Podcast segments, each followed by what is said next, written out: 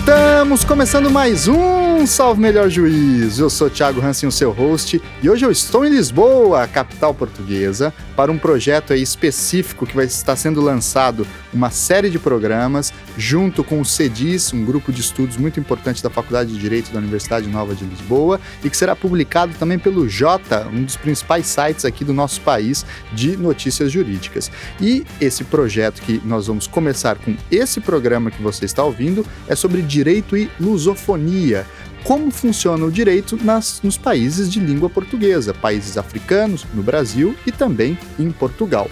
E para começar essa série de programas, eu trouxe aqui novamente, já participou de um programa do Salve Melhor Juízo, meu caríssimo professor e amigo Pedro Cardinho. Tudo bem, Pedro? Tudo bem, Tiago, tudo bem. Prazer estar aqui de novo o Pedro, que já gravou com a gente um programa sobre pluralismo jurídico, um historiador especialista aqui em história do Império Português, nos séculos 16, 17 e 18, e hoje vai dar aqui uma, um depoimento e uma aula para gente sobre a história da língua portuguesa interconectada com a história da política portuguesa, das instituições portuguesas, entre outras questões, tá certo? Então, antes de nós passarmos para a nossa parte principal, recadinho de sempre, curta a página do Salve Melhor Juízo lá no Facebook, siga a gente no Twitter e no Instagram e não deixe de contribuir com o Padrim. A partir de um real por mês você ajuda o nosso projeto, tá certo? Vamos lá então para esse papo.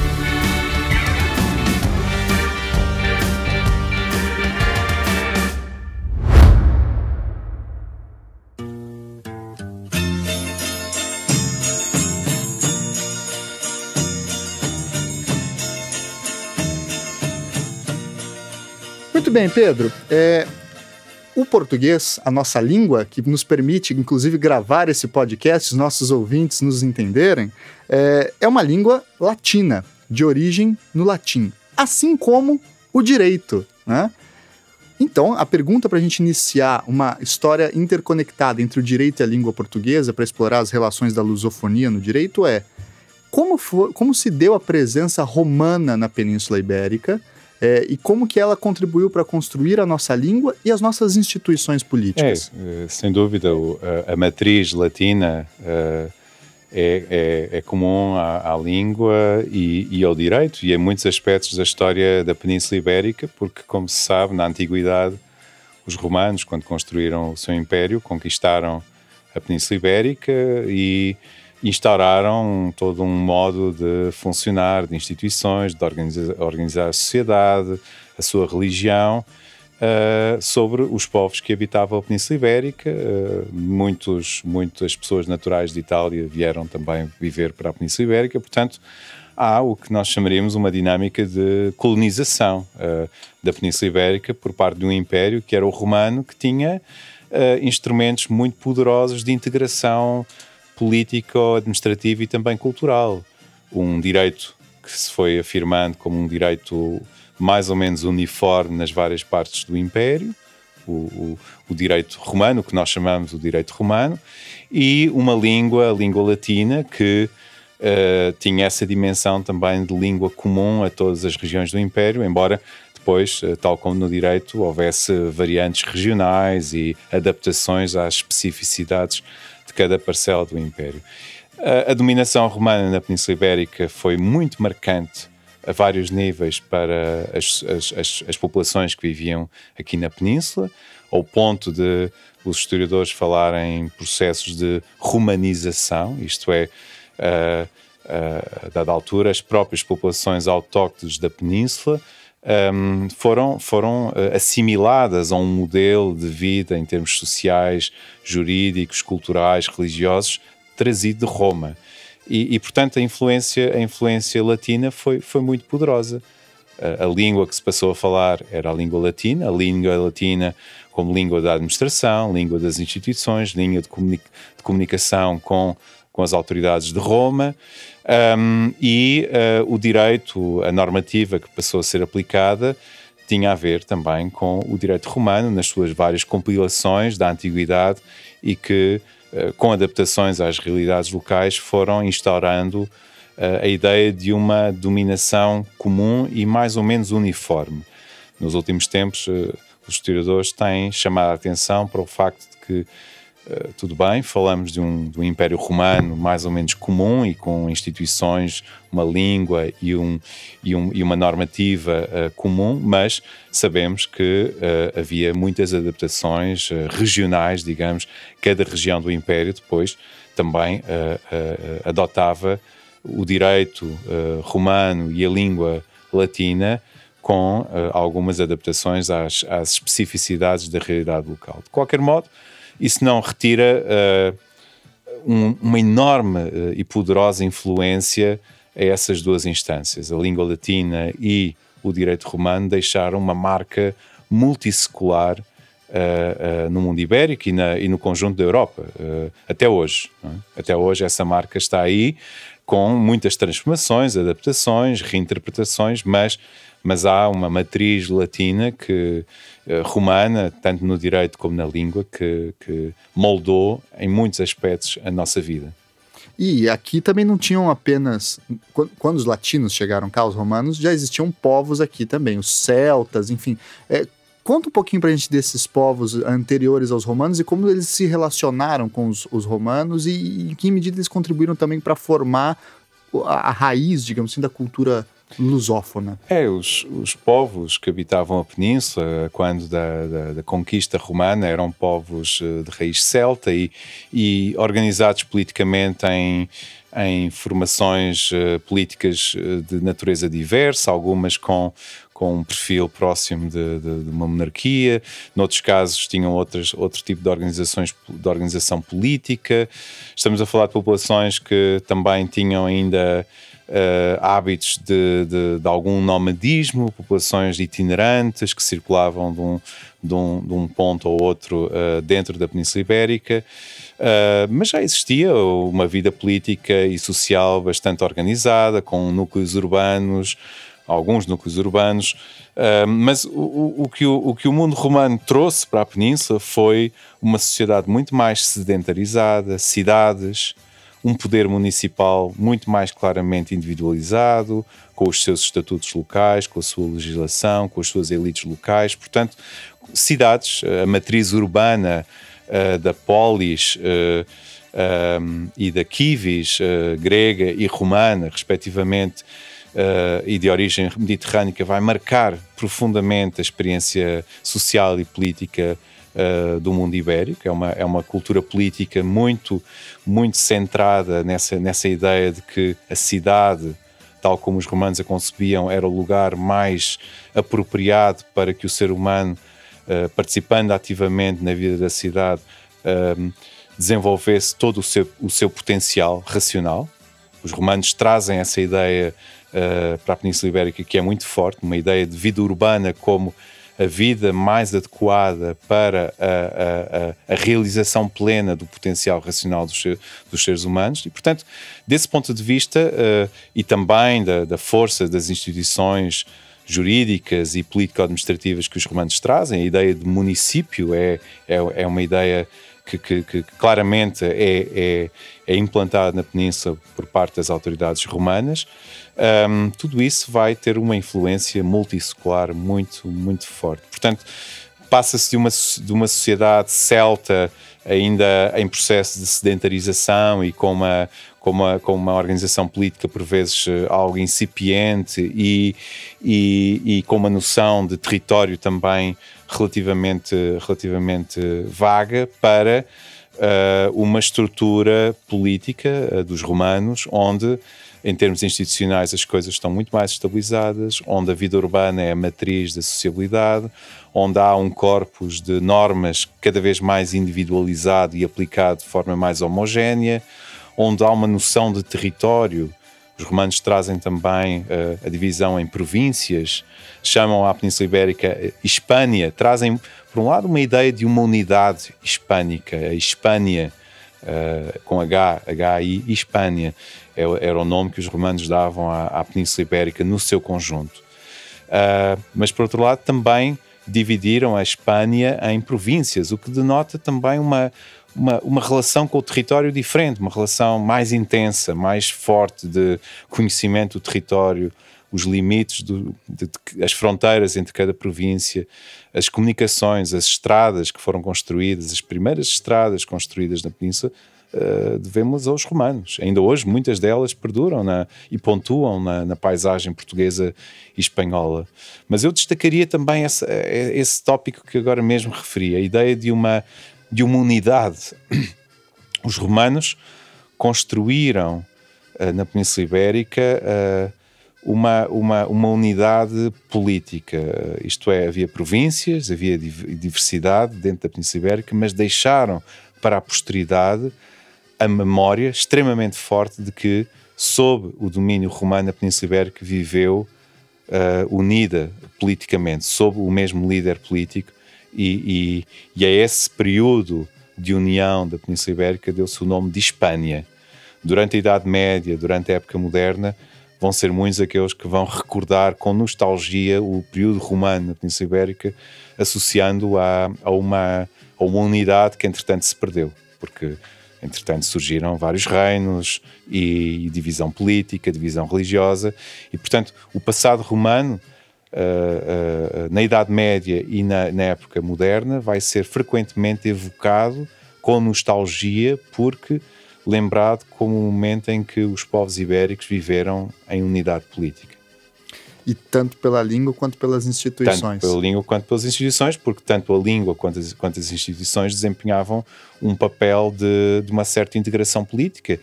Ou, ou, se aplicar a mesma língua, ou se falar a mesma língua, desde a Galiza até a Andaluzia, desde Lisboa até, até enfim, que, não, que eram áreas que não existiam naquele período, claro, ou cidades que estavam ainda em formação, uh, até à parte uh, oriental da Península Ibérica, e ao se aplicar a mesma legislação, o mesmo sistema normativo, que era o direito romano, isso, evidentemente, cria nas populações uma sensação clara de que há uma unidade. Há uma unidade linguística, uma unidade jurídica, há uma unidade política. Uma pessoa que viajasse dos Pirineus até à costa ocidental da Península Ibérica, apesar das variações, poderia perceber, naquela época, que as instituições municipais eram muito, muito parecidas umas com as outras, que a normativa, que a lei aplicada era a mesma, que a língua, apesar das suas variantes, era toda ela uh, a latina. Portanto, essa sensação de unidade foi algo que os, que os romanos trouxeram e que deixaram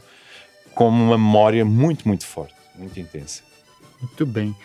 E, e, com a queda do Império Romano, a crise, a queda do Império Romano, a Península Ibérica vai ser ocupada por grupos de povos germânicos, entre eles os visigodos e os suevos, uhum. né?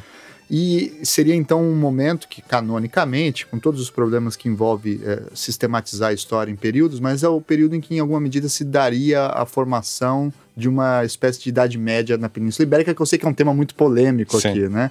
É, mas qual foi a contribuição, então, desses povos aí de matriz germânica para a formação da nossa língua portuguesa? Porque parece que o, o galego que é o avô da nossa língua, começa uhum. a aparecer nesse contexto, né? É, e, e, em que medida também é, é essa língua é, desenvolve instituições importantes para aquele período? É, o período subsequente ao Império Romano na Península Ibérica foi foi marcado por, por diferenças claras. Uh, os visigodos e os suevos uh, uh, que ocuparam o território antes de tido pelos romanos criaram reinos, adotaram como regime, como forma de governo a monarquia, criaram vários reinos. há momentos de união pontual entre alguns desses reinos, mas uma das primeiras diferenças a notar é a fragmentação política por contraste com a unidade que existiu no tempo romano. Vários, vários povos germânicos, sobretudo sobressaindo os, os visigodos e os suevos, mas sobretudo também vários, vários reinos visigodos e um reino suevo, com momentos de aliança, mas, mas a fragmentação política que se viveu naquele período foi sentida como uma degradação em relação ao período romano. Por outro lado, também se, se, se percebe que para as autoridades visigodas, o legado romano não é tão central quanto isso. Por exemplo, há um certo esquecimento e dispersão da legislação romana. O latim continua a ser utilizado, mas é um latim, digamos, mais pedestre, mais vernacular, mais vulgar. Portanto, deixa de haver focos de produção de literatura e de produção intelectual em latim elevado, como havia no período romano, no período visigodo, o latim que se usa é um latim fraco em termos da sua qualidade, é um latim que, que é usado cotidianamente por populações que sabem pouco latim e, portanto, que vão adaptando essa língua às suas necessidades correntes e, portanto, é, é nesse processo que começam a, a despontar a pouco e pouco as várias línguas uh, ibéricas. Uh, uh, o catalão, por um lado, embora com uma matriz um pouco diferente, o asturiano, castelhano, por outro, o galego e português, por outro. São, digamos, essas as três grandes uh, linhas de, de, de, evolução a partir do latim. Um, aqui há que juntar depois a língua basca, mas a língua basca é um caso bastante, bastante diferente e até algo extrínseco a toda esta dinâmica.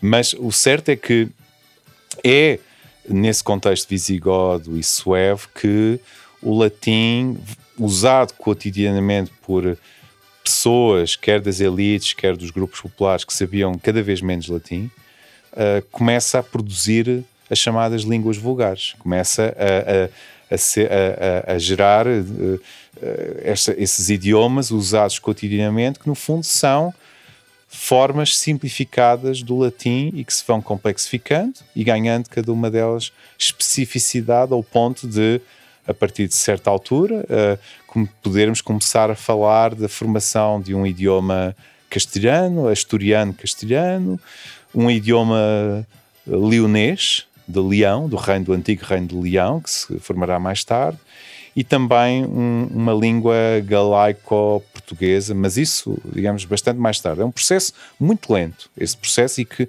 e que passa por uma transformação barra degradação, entre aspas, do latim em formas vulgares de falar. Um, em paralelo com esse esquecimento do latim erudito e de, e de uma certa perda de, de, de conhecimento do, do, latim mais intelectual, um, o direito romano também caiu bastante em esquecimento durante o período uh, visigodo. A matriz de algumas instituições ficou lá, mas os reinos visigodos são reinos marcadamente menos apegados à vida urbana, à ideia de, da, da, cidade como o palco principal da política e da, e da, realização do cidadão, como defendiam os romanos. Para a Península Ibérica, uma ideia mais forte de origem germânica da, da, da, da figura do rei, da realeza. É verdade que no período romano, sobretudo no período imperial, a propósito do, da autoridade do imperador, também se discutiu muito sobre, sobre, sobre o perfil político uh, de um líder monárquico, mas, mas eu diria que o período romano deixou mais marcas, digamos, na, naquilo que era a concepção da vida republicana, digamos assim, da, do governo da cidade. A cidade como um espaço de governo coletivo e participado. Uh, se eu tivesse de identificar de onde é que vem uh, a principal marca da, da, da, ideologia régia na Península Ibérica, eu diria que vem mais do mundo germânico do que do mundo romano. O mundo romano, para mim, eu associo à polis, à cidade, à, à, à participação, uh, coletiva dos moradores da cidade nas decisões que dizem respeito a todos. O mundo germânico está mais ligado à ideologia régia, do rei. Um, não necessariamente um rei, uma realeza dinástica. Os germânicos também trouxeram a ideia de uma monarquia eletiva. Uh, a ideia de que os reis são reis, têm esse título e, esse, e, esse, e esse, essa posição porque escolhidos pela comunidade. E cultivaram a, a ideia de que o rei era escolhido pelos seus pares, o primus inter pares, e, e essa, essa foi uma, uma, uma, recordação que ficou marcada na cultura política da Península Ibérica, e, e mesmo depois de a monarquia uh, se ter tornado dinástica e a sucessão hereditária uh, a partir de princípios semelhantes à, à sucessão, por exemplo, no património da nobreza. A ideia que, que, que o rei originalmente tinha sido escolhido pelos seus pares é uma ideia que permanece com muita força e que tem um significado político importante. Por exemplo, a ideia de que o rei eh, é escrutinado na sua atuação pela, por aqueles que o escolheram, pelos representantes do reino. Esta é uma ideia muito presente uh, na cultura política da Idade Média e da época moderna em Portugal e que tem uma raiz fundamentalmente germânica. Mas, mas enfim, uh, eu uh, diria que, que, a marca uh, germânica, destes povos germânicos, uh, visigodos e, e, e, e, suevos, naquilo que é a paisagem cultural, política e jurídica portuguesa, comparada com a marca romana, é uma marca menor. E, e o mesmo se poderia dizer hoje em dia da, da, memória que existe em Portugal sobre a presença de visigodos ou de, ou de suevos. Os suevos ocuparam, sobretudo, a zona hoje atualmente a norte do território de Portugal e, e, e têm uma certa presença na memória coletiva, mas, mas a, a, a, as instituições, os monumentos, as ruínas que hoje existem do período romano são incomparavelmente mais, mais importantes e estão muito mais presentes do que, do que as ruínas eh, ou monumentos ou igrejas do tempo visigodo. A única exceção é eh, o momento em que estes, estes reinos visigodos e suevos se cristianizaram e aí, aí sim temos temos alguma presença de santos eh, visigodos e suevos na história de Portugal e, e, alguns dos primeiros santos, algumas das primeiras dioceses portuguesas foram criadas no período visigodo e no período, no período suevo e o mesmo se aplica, uh, uh, se aplica uh, ao território espanhol. E também, há, apesar de você ter comentado com a gente que há uma diminuição assim da, da discussão ou ou da, do uso do latim, ainda assim começa a haver uma literatura visigótica importante. Eu penso agora do Isidoro de Sevilha, né? Mas e, e, aqui em Portugal também há algo nesse sentido, porque há também a Lex Visigotorum, como se sim, fala. Sim, há, há uma literatura uh, do tempo visigodo, há uma, uma, uma, uma série de normas jurídicas que são desenvolve, produzidas e desenvolvidas no período visigodo, mas o rasto que ficou, no caso português, no caso espanhol é um pouco diferente, mas no caso português o rasto que ficou dessa normativa uh, visigoda é relativamente modesto e, e, sobretudo, isso pode ter a ver com um, ehm, a, a, a, destruição de documentos. Uh, os, os visigodos tinham uma relação com a escrita eu diria, eh, menos intensa do que os romanos.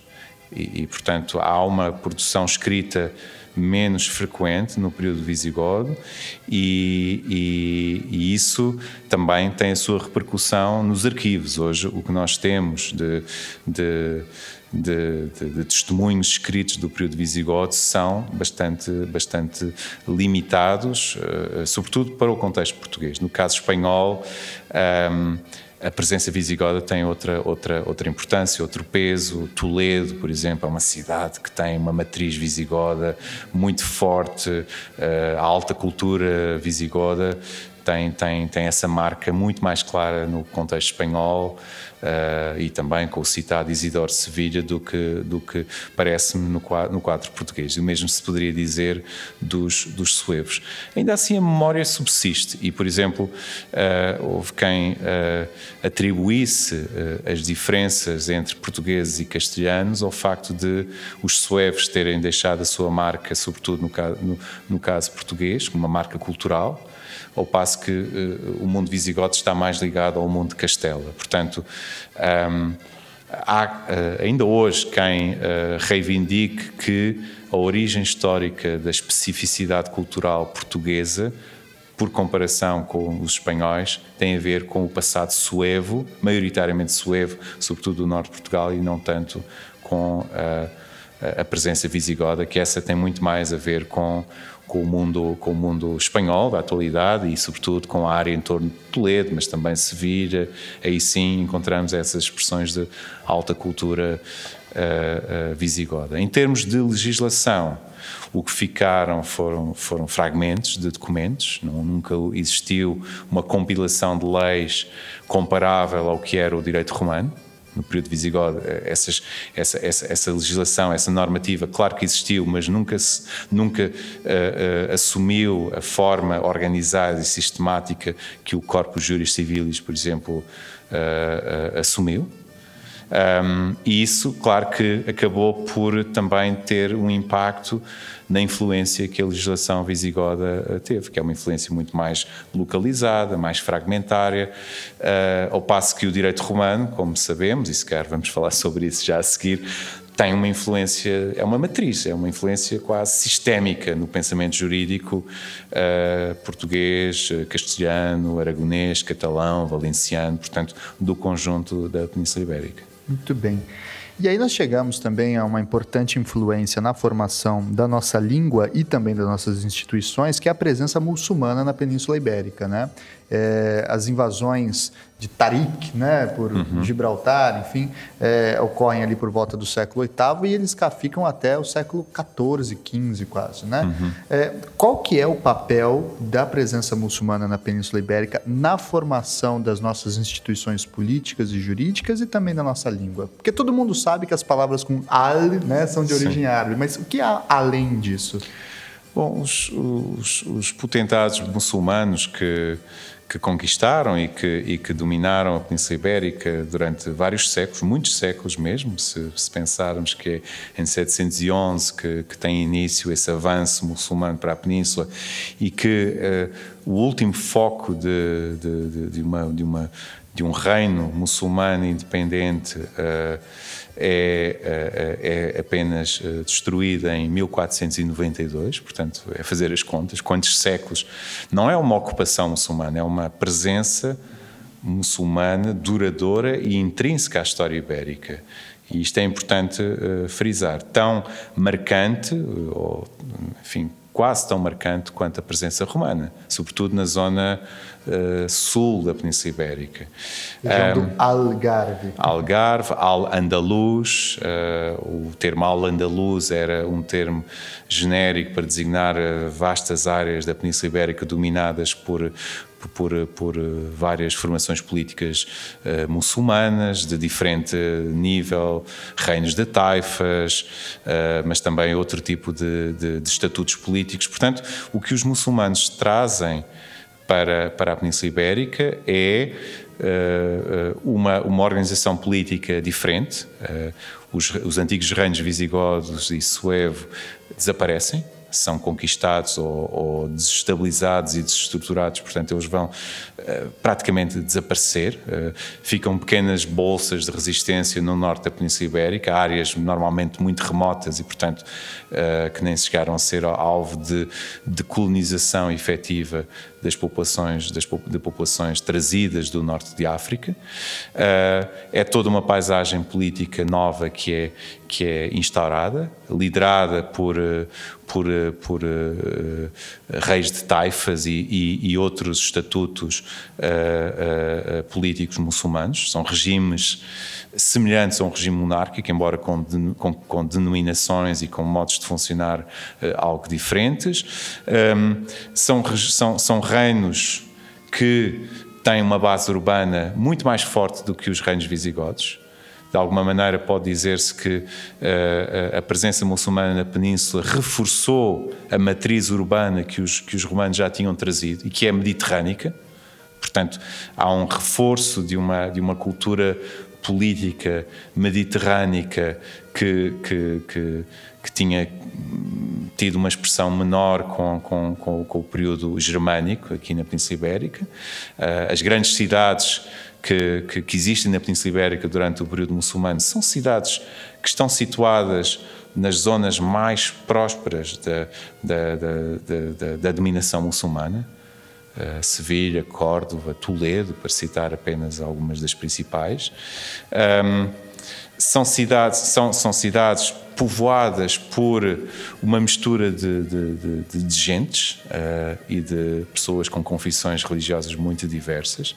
Portanto, é, é, neste período que talvez verdadeiramente se começa a, a, debater a pluralidade religiosa na Península Ibérica, a coexistência num mesmo espaço de populações de credo muçulmano, uh, populações cristãs e populações judaicas, que, que, que aumentam em número durante este período.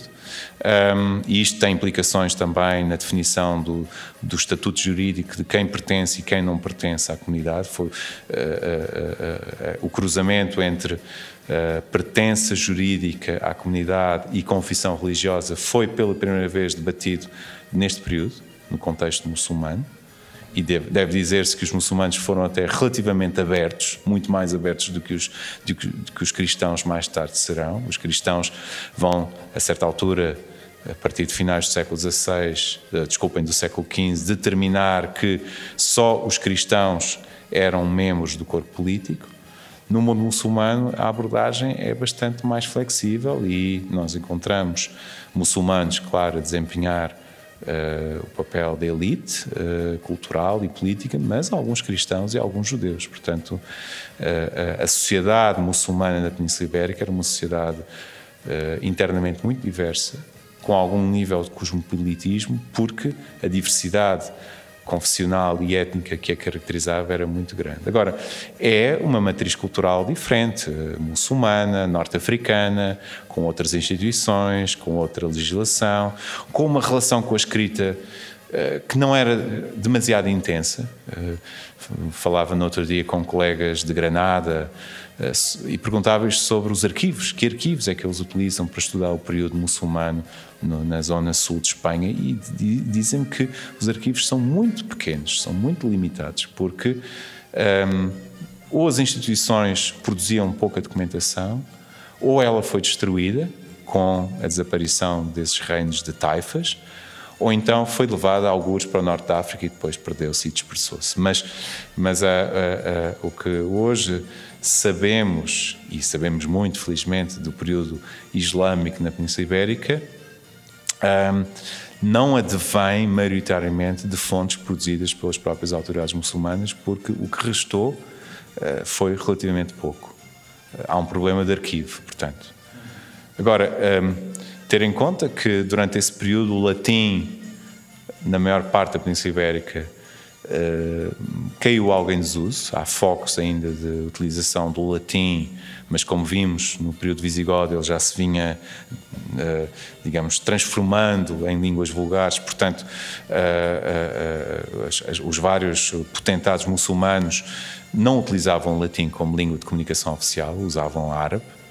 E, e, isso faz com que o latim não tenha propriamente um grande desenvolvimento uh, nesse, nesse, nesse, nesse, nesse período, longo período de dominação muçulmana da Península Ibérica.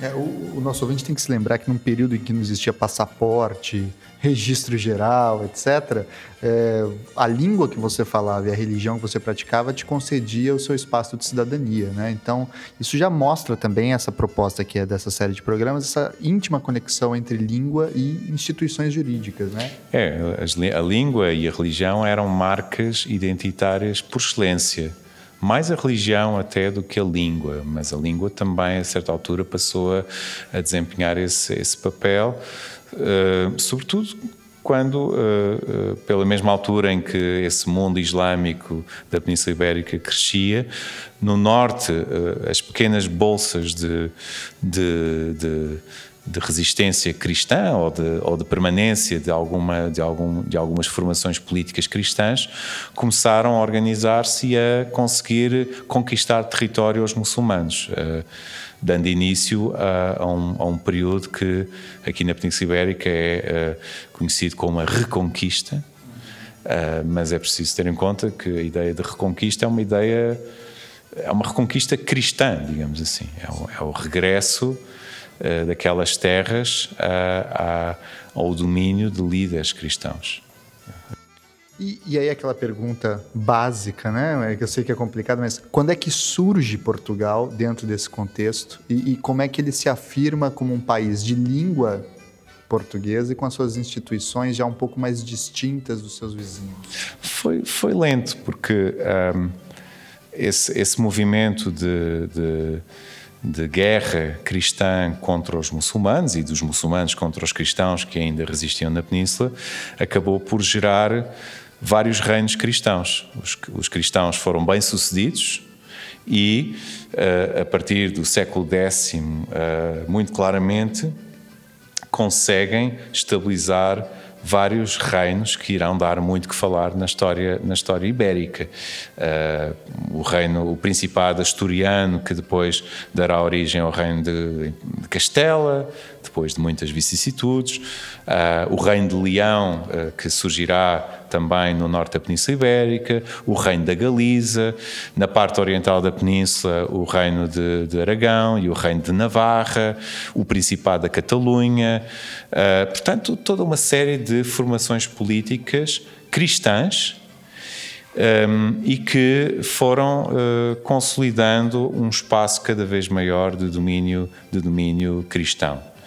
Um, Portugal aparece nesse movimento, ou seja, à medida que as forças cristãs foram avançando para o sul, foram criando novas circunscrições políticas e Portugal aparece primeiro como um território submetido ao Reino de Leão e depois uh, passará uh, a ser um reino independente uh, a partir do momento em que um grupo de nobres de Portugal decide romper com uh, o reino de Leão e declarar a independência, a independência uh, do reino.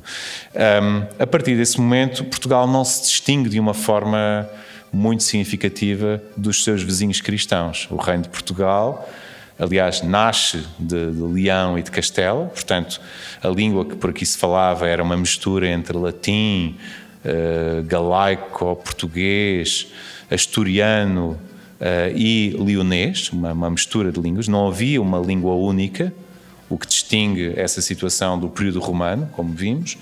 Um, e só pouco a pouco é que se vão criando um, uh, hábitos de começar a falar uma língua única, ao mesmo tempo que o latim regressa o latim regressa, não apenas em Portugal, mas na generalidade dos reinos cristãos que resultam dessa luta contra os muçulmanos, tanto em Castela como em Leão, como uh, na Galiza, como na Catalunha, como em Aragão e Navarra, mais tarde em Valência, o latim e também em Portugal, claro, o latim uh, vai uh, regressar, ao mesmo tempo que regressa o interesse pelo direito romano. Eu pensei exatamente, as universidades têm um papel fundamental aí. As né? universidades têm um papel fundamental porque um, eh, este, este, é um período, o século XII e o século XIII, em que em Itália se começam a, a desenvolver investigações que têm como resultado a descoberta de documentos em cada vez maior número que, eh, que devolvem às pessoas do século XIII e do século XIV um conhecimento muito mais aprofundado do direito romano. Esse conhecimento do direito romano, eh, esse novo conhecimento, essa redescoberta do direito romano, começa em Itália, como todos sabemos, mas depois expande-se para toda a Europa Ocidental e Central, porque uh, uh, muitos portugueses, muitos castelhanos, muitos aragoneses, muitos catalães foram à Itália estudar nas faculdades de Direito e vieram de volta, influenciados por todo esse movimento de recuperação do direito romano.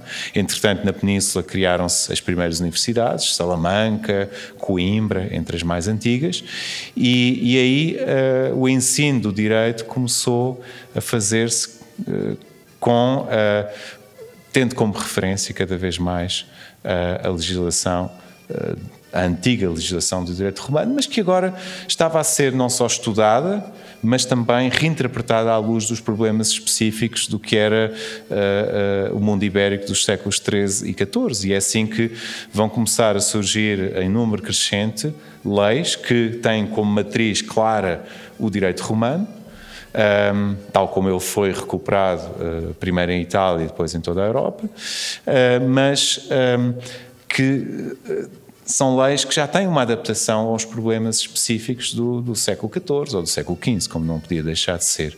É também a altura em que aparecem as, as primeiras compilações de leis. Os reis de Portugal, de Castela, de, de Aragão, da Catalunha, vão proteger este, e vão, vão acolher este movimento de recuperação do direito romano, porque, uh, em articulação com alguns dos juristas que, uh, uh, que trabalhavam mais próximos das casas reais, vão perceber que o direito romano proporcionava muitos institutos e muitas soluções de organização política e social que permitiam uma maior estabilização dos reinos cristãos. Portanto, a realeza em Portugal, a coroa em Portugal, ou em Castela, ou uh, em Aragão, um, foi favorável, até certo ponto, a esta utilização do direito romano como matriz do direito dos reinos. Porquê? Porque reconheceu que o direito romano, para além de ser muito mais muito abrangente, era um direito muito sistémico e que dava resposta a muitos problemas uh, uh, e, e, e conflitos e situações do cotidiano daquele tempo, era um direito que proporcionava muitas soluções da organização política e institucional que se revelavam eficazes para uh, o projeto político de cada um desses reis. Claro que isto dependia de um melhor conhecimento do latim, não é? Porque para se entender o direito romano no século XIII ou no século XIV era preciso melhorar o conhecimento do latim, coisa que foi feita. Portanto, por e comparação, é um papel importante com, da igreja claro, também, né? Por comparação com o período visigodo ou com o período muçulmano, realmente estes reinos cristãos medievais têm uma presença do latim muito mais forte, porque é uma presença digamos, instrumental, o latim, para aceder aos textos do direito romano. Não esquecer aí o papel da Igreja, fundamental, não só porque uh, eram, era da Igreja que vinham os principais intelectuais daquele tempo, aqueles que sabiam ler e escrever, e escrevia-se fundamentalmente em latim, não se escrevia uh, em outra língua que não em latim, até bastante tarde. Um, e a Igreja também tinha interesse no direito romano, porque convém não esquecer que o direito eclesiástico tem na sua matriz algo que é um, um, também um legado romano, que é o Corpus Juris Canonis. Então, o direito canónico também tem uma matriz romana. Até aqui não falei sobre isso, mas é muito importante para entendermos uh, a instituição Igreja Católica. Não é? Como Por isso algo... que dizem que a Igreja é a principal herdeira do Império Romano. É? Exato, sim, sim, sem dúvida. E aliás, hoje sabemos que no período medieval a Igreja, como instituição, estava muito mais desenvolvida e muito mais articulada do que a própria coroa. Porque tinha uh, todo um trabalho prévio feito com base no, no, no, no, direito canónico de matriz romana que lhe permitiu institucionalizar-se, uh, dominar territórios, circunscrever populações, criar um oficialato próprio, uma lei própria, tribunais próprios. Muito antes da coroa se dotar desse dispositivo institucional, a Igreja Católica já o tinha e, e isso graças a, ao, ao, seu interesse pelo direito romano, uma vez mais.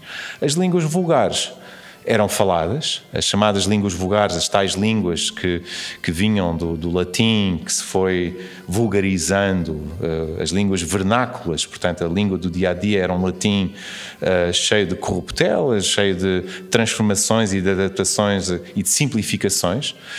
O português, o castelhano, uh, o catalão são línguas que resultam desse processo de uso cotidiano uh, do latim, um latim degradado, entre aspas, mas que, uh, por ser muito mais fácil de utilizar, se foi cada vez mais generalizando, ao ponto de, a partir de certa altura, nós encontrarmos as chancelarias régias a começar a utilizar o português, o castelhano e o catalão como língua de, de trabalho.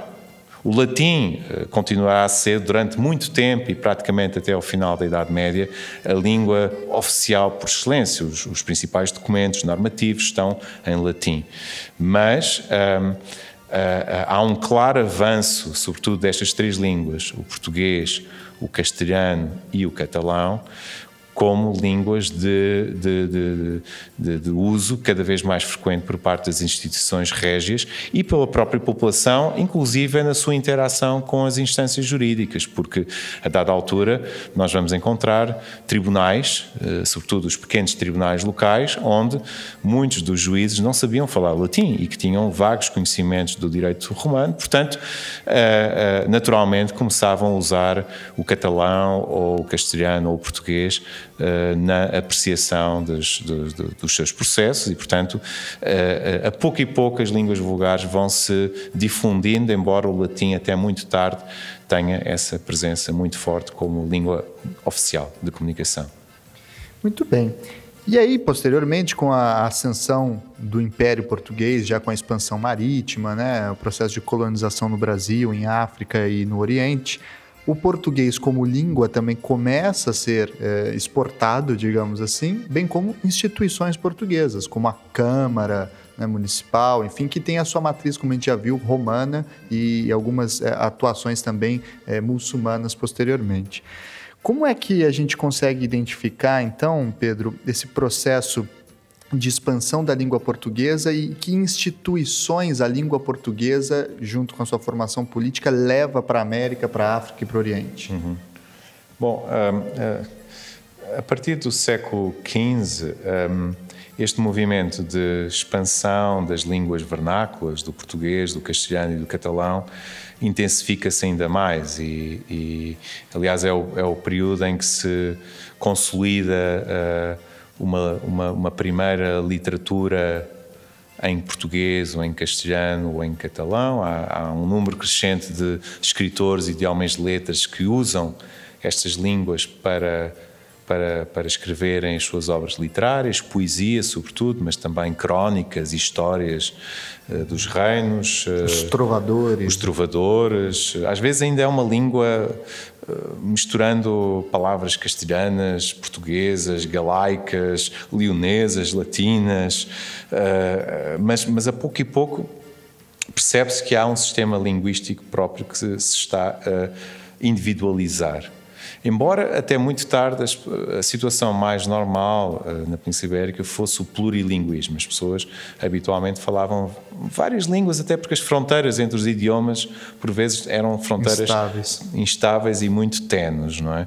No teatro de finais do século XV, início do XVI, Gil Vicente, isso vê-se como as pessoas falavam uma língua que hoje nos parece quase caótica, mas que era Sim. o normal daquele tempo, porque devemos ter em conta não havia gramáticas. As primeiras gramáticas da língua portuguesa aparecem a partir do século XVI.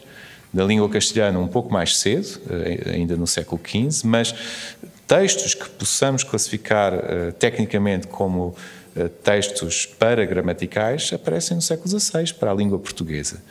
Uh, aparecem no momento em que Portugal e Castela estão a expandir-se para uh, outros continentes e a conquistar terras em África, na América e na Ásia.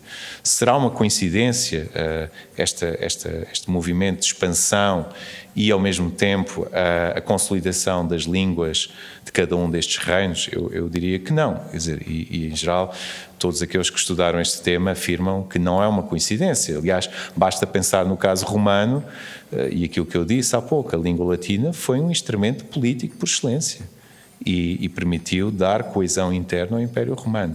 Portanto, da mesma forma, tanto as autoridades portuguesas quanto as, as castelhanas perceberam que agora que a partir do século XVI tinham de dominar povos e terras tão vastas e tão dispersas, a língua poderia ser um instrumento importante de integração e de uma certa uniformização cultural e política. Uh, um famoso gramático castelhano de finais do século XV uh, tem uma frase lapidar que é La lengua companheira del império, a propósito do castelhano, dizendo que o castelhano para o castelhano tinha chegado a hora de se tornar uh, uh, numa espécie de imitadora da língua latina, tal como o latim foi um instrumento de, de consolidação da dominação romana. Uh, para, para este homem, Hélio António Nebrija, o castelhano iria desempenhar um, um, papel semelhante agora que os espanhóis estavam a construir o seu grande império.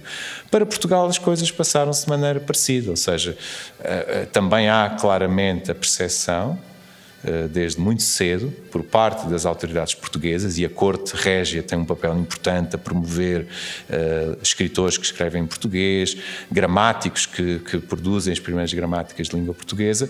Há claramente a, a percepção de que o Império Português precisa de uma língua que, que seja comum e que, e que ligue todas as, suas, todas as suas parcelas e que dê alguma coesão àquele, àquele conjunto tão vasto e diversificado de, de terras e de populações. Portanto, a língua portuguesa, desse ponto de vista, está, ao consolidar-se no século XVI, está num processo que tem óbvias relações com com a, com a expansão e com a conquista de territórios em África, na América e na Ásia. Ou seja, é uma língua que, que se, que se que, que, vai ser estabilizada e adquirir uma forma gramatical, ou seja, uma série de regras gramaticais, muito porque as autoridades políticas, agora que tinham de governar um império, perceberam que lhes fazia falta uma língua estabilizada. Hum, portanto, aquela situação medieval de uma língua portuguesa vagamente codificada, sem gramática, onde se misturavam palavras portuguesas, árabes, leonesas, castelhanas, latinas, uh, uh, judaicas, uh, isso deixou de ser admissível e, e, aquilo que se procurou instaurar foi uma, um, uma língua portuguesa muito mais estável e assenta em regras gramaticais mais, mais claramente e sistematicamente definidas. Até para poder é, domesticar melhor os territórios e administrá-los. Né? Claro, porque uma das condições que os portugueses impuseram, sobretudo no Brasil e em alguns enclaves da África e também no estado da Índia, foi que a língua portuguesa passaria a ser a língua de comunicação com as autoridades políticas, judiciais, eclesiásticas e, e todo o processo de, de, imposição de um modo de vida e de uma ordem social europeia inerente à colonização portuguesa passou necessariamente pela, pela aprendizagem da língua portuguesa e o mesmo se pode dizer da, da, da cristianização das populações. A conversão ao catolicismo era algo que dependia uh, da aprendizagem por parte das populações autóctones da língua portuguesa. Não exclusivamente, mas, mas uh, são dinâmicas que andam muito, muito a par. Muito bem. E uma questão interessante no meio desse processo do, do Império Português é os povos indígenas, né? Que o, o, Portugal, José de Anchieta, vai criar a língua geral, né, que é uma mistura de tupi com o português, depois vai surgir o Iangatu, que é uma forma também de dominação daqueles povos e que é um dispositivo, então, ao mesmo tempo linguístico, mas jurídico também, né? É, como que se organiza mais ou menos essa, essa relação dos portugueses com os povos não falantes de português nessas mestiçagens, nessas hibridizações, para poder também conquistá-los? É, os portugueses já perceberam-se de que rapidamente que no Brasil, no, na América do Sul, como em África, como, como na Ásia, estavam perante uma verdadeira babel de línguas e, e, aquela diversidade para os portugueses foi, foi um problema, porque colocava dificuldades em termos de dominação. Portanto, o esforço de, de uma certa uniformização por exemplo, a língua geral que tu referiste, ou a imposição da língua portuguesa como língua de comunicação entre diferentes enclaves portugueses na Ásia, eh, foi claramente eh, algo que se fez com o intuito de controlar melhor aquelas populações e de eh, encontrar ali, criar um denominador comum que permitisse uma certa comunicação entre pessoas de perfis sociais, culturais e étnicos muito, muito diferentes. A língua teve esse papel importante de uma certa unificação, de uma certa uniformização para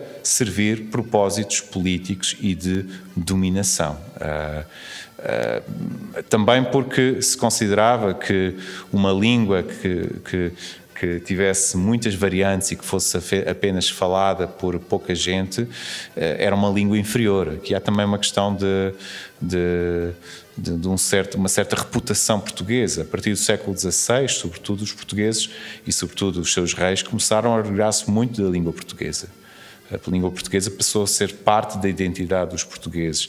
E, e, e aí uh, enaltecer a capacidade expansiva dos portugueses, chegar a Macau e ver pessoas de origem chinesa a falar português, ou chegar uh, à América do Sul e encontrar guaranis a falar português, ou à África uh, e, e, encontrar também africanos a falar português, esse era o motivo de, de, de, reputação para os portugueses, para além de indiciar uma influência cultural e, portanto, uma, uma capacidade de dominação política, apesar de tudo, eh, importante. Agora, eh, eh, por comparação com outros impérios, o espanhol ou, ou, ou, mais tarde o britânico, as autoridades portuguesas tiveram muito menos capacidade de expandir a sua língua e de tornar um instrumento de dominação.